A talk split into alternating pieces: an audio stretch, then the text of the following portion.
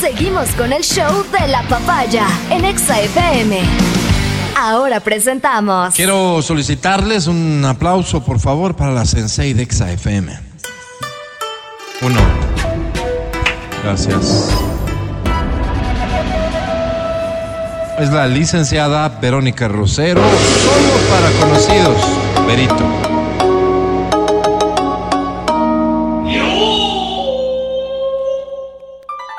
Feliz inicio de semana en paz, armonía y tranquilidad. Muchas gracias, pero lo propio, ¿de qué vas a hablar el día de hoy? ¿Qué nos vas a enseñar? No, pues no enseñarles, más bien comentemos entre todos algo que sí es preocupante cuando la familia de tu pareja no mismo te acepta. Gracias. Resumiste mi divorcio. ¿Sí? Sí. Qué terrible, Tu familia nunca aceptó a este vago. No, al revés. ¿En La de ellos no te aceptaron. Claro que sí. Saludo. A ver, vamos a decir una cosa. Ya eh, te a veces metiste en camisa de once varas, nos vas a tener que contar la historia. Después les cuento. A veces parecería que estos temas no pueden tener estas consecuencias tan dramáticas si estamos hablando de adultos, ¿no? Uno piensa que esta intervención excesiva de los padres en las relaciones de, de los hijos se dan exclusivamente en épocas en donde eh, la autoridad puede todavía eh, restringir ciertas cosas. No sales con esa persona, por ejemplo. Cuando estamos hablando de un, de un adolescente, quizás. Pero nos damos cuenta de que estas circunstancias son las que influyen mayoritariamente en toma de decisiones de las mujeres o de los hombres o de quien quiera que forme pareja, cuando en realidad vemos que existe esta vinculación tan estrecha entre los padres y los hijos, pero sobre todo con ciertas condiciones y características que nos hace ver más no solamente qué tipo de padres son, sino qué tipo de pareja tienes.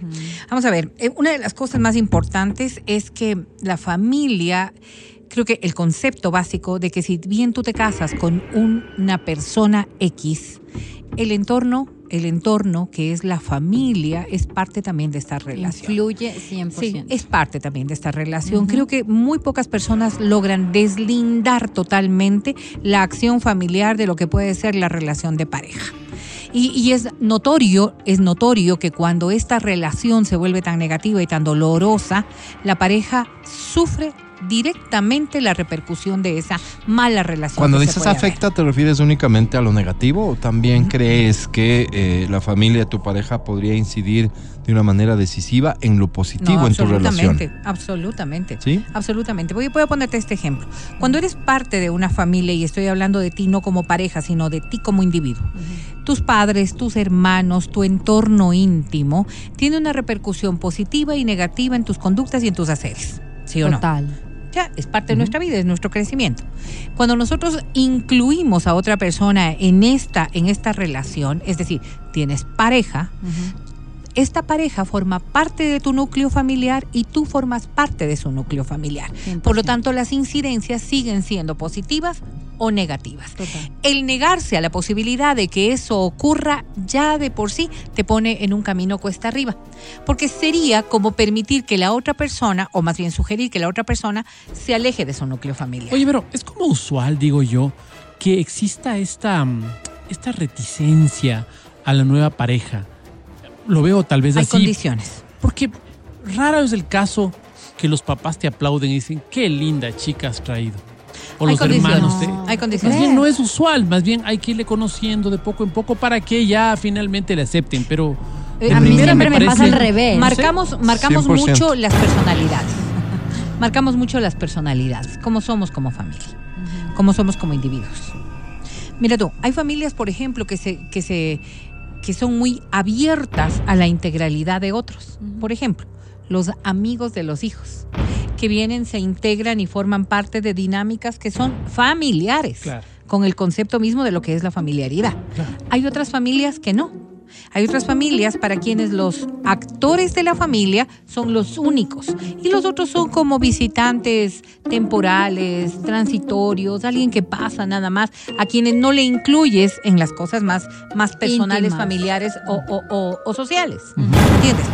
Todo esto está dado por la personalidad de quienes conforman las familias. Si te pones a pensar, hay familias que logran involucrar a entornos mucho más amplios sin verse afectadas, sin verse tampoco disminuidas. Es más bien como ampliar en ciertas circunstancias a un número mayor a quienes los acoges. De ahí viene el tema. Ok. Entonces, cuando tú tienes esta personalidad que acoge, difícilmente vas a tener acciones de rechazo tan naturales al menos, como sí se puede ver en, en familias que repelen.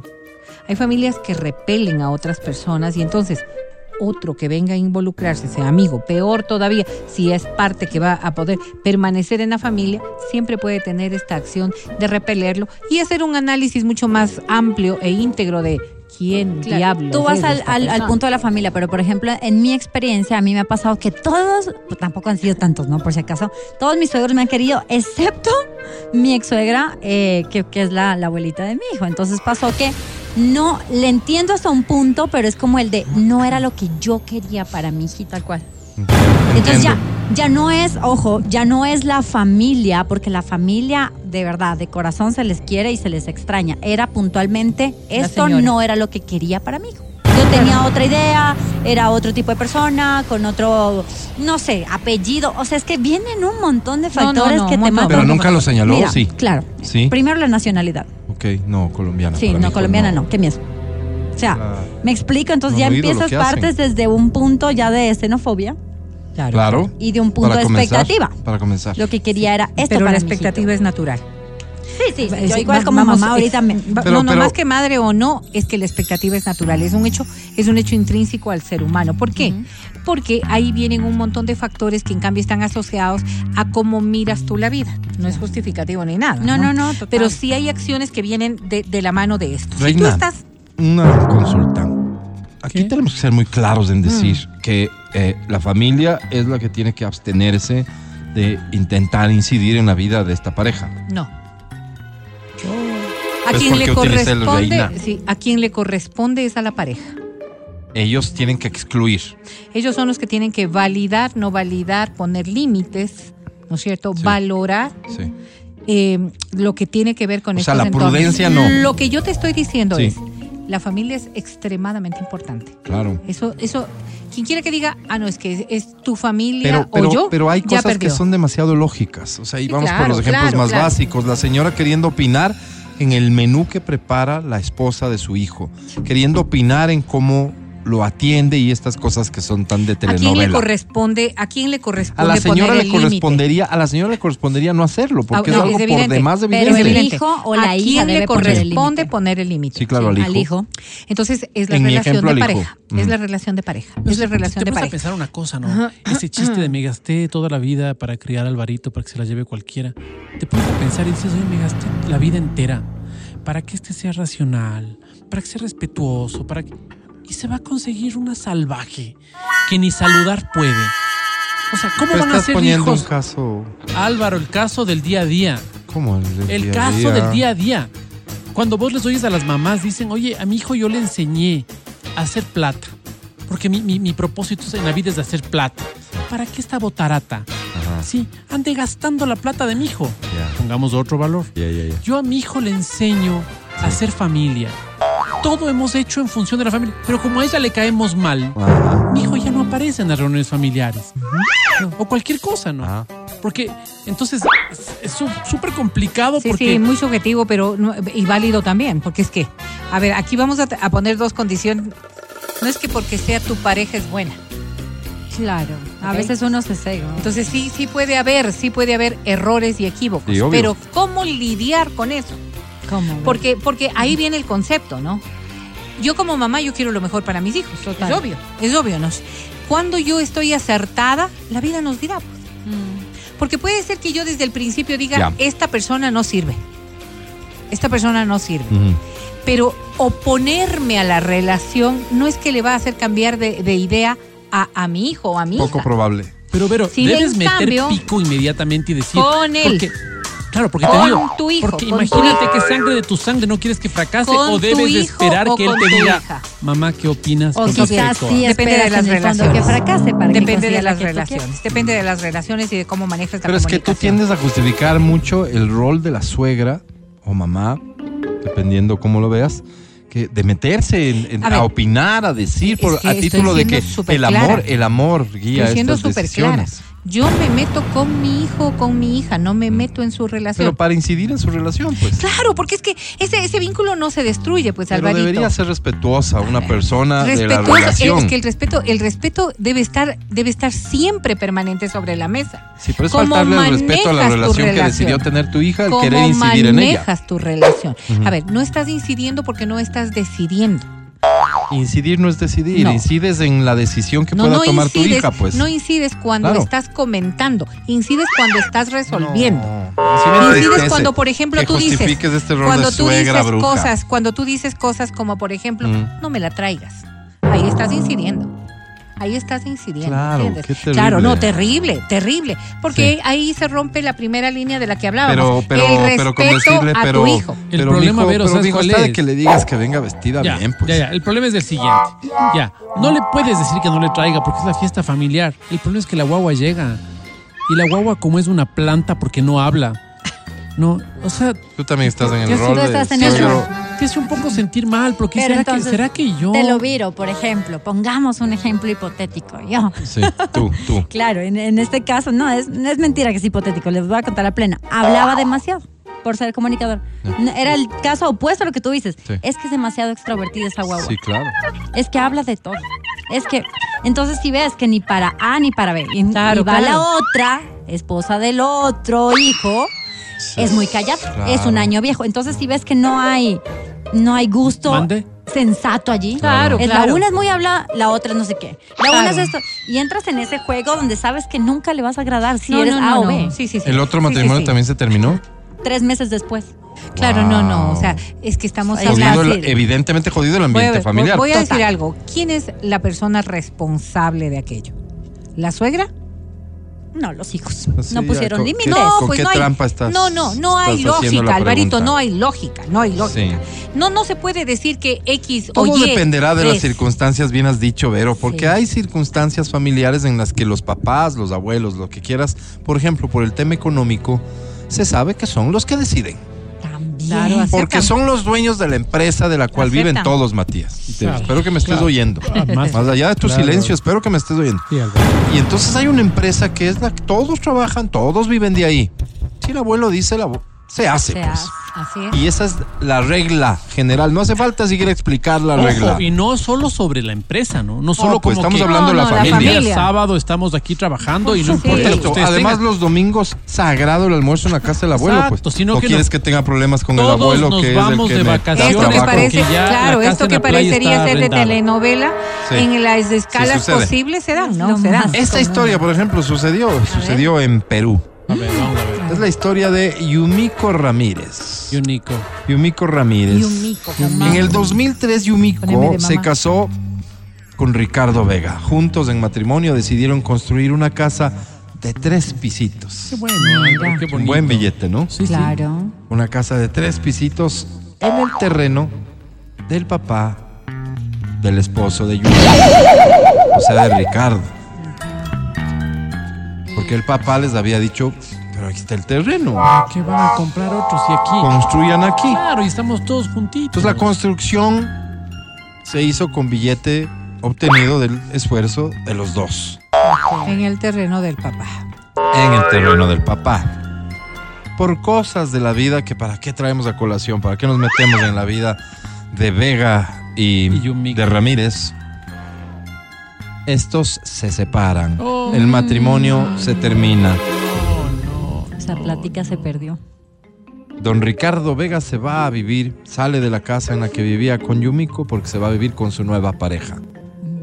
Pero ella Pasan unas semanitas y llega el papá de Don Vega, o sea, Don Vega, a decirle a Yumiko, Gracias, mija, vayas.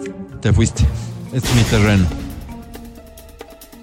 Aparentemente no existía un recurso legal a la que ella, al menos de manera rápida, podía haber accedido para pelear por eso. Así que tomó la decisión de contratar maquinaria y destruir la casa claro. para entregarle Ese, ese el derecho terreno. sí tenía, ese derecho sí tenía. No tenía tanto porque llegó la policía para evitar la destrucción. No terminó de destruir, destruyó buena parte. Pero imagínate cómo terminó esta historia real. Sucedió en Perú. Qué pena que no era una casa prefabricada que te puedes mover. Eh, Me cojo mi casa y me voy de aquí de su Es terreno. que, es que, claro, ahí hay un montón de implicaciones legales.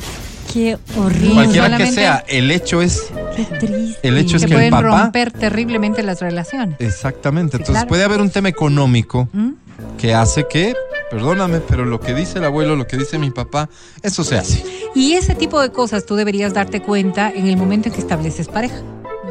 Tú no estás haciendo pareja con la familia. Por eso empecé analizando todo este concepto desde la óptica de que la importancia de la familia en tu relación. Por eso de no pero casarse enamorados, pues, decides, pero quien decide Claro, con quién se va a casar claro. eres tú. Por eso de no casarse enamorados, porque estás enamorado. Y no ves diciendo, pero qué mejor suegro que nos da el terrenito.